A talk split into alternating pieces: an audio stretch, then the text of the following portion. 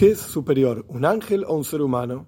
La gente piensa que los ángeles son superiores, porque están más cerca de Dios, porque perciben su presencia, etc. Pero en la práctica, el versículo en Zeharia 3, 7 dice, voy a hacer de ustedes, de los seres humanos, mehalhim, andantes, entre estos que están oimdim, parados. Los ángeles tienen una propia naturaleza que no la pueden trascender. No pueden revelar la presencia de Dios más allá de lo que Dios les muestra, por así decir.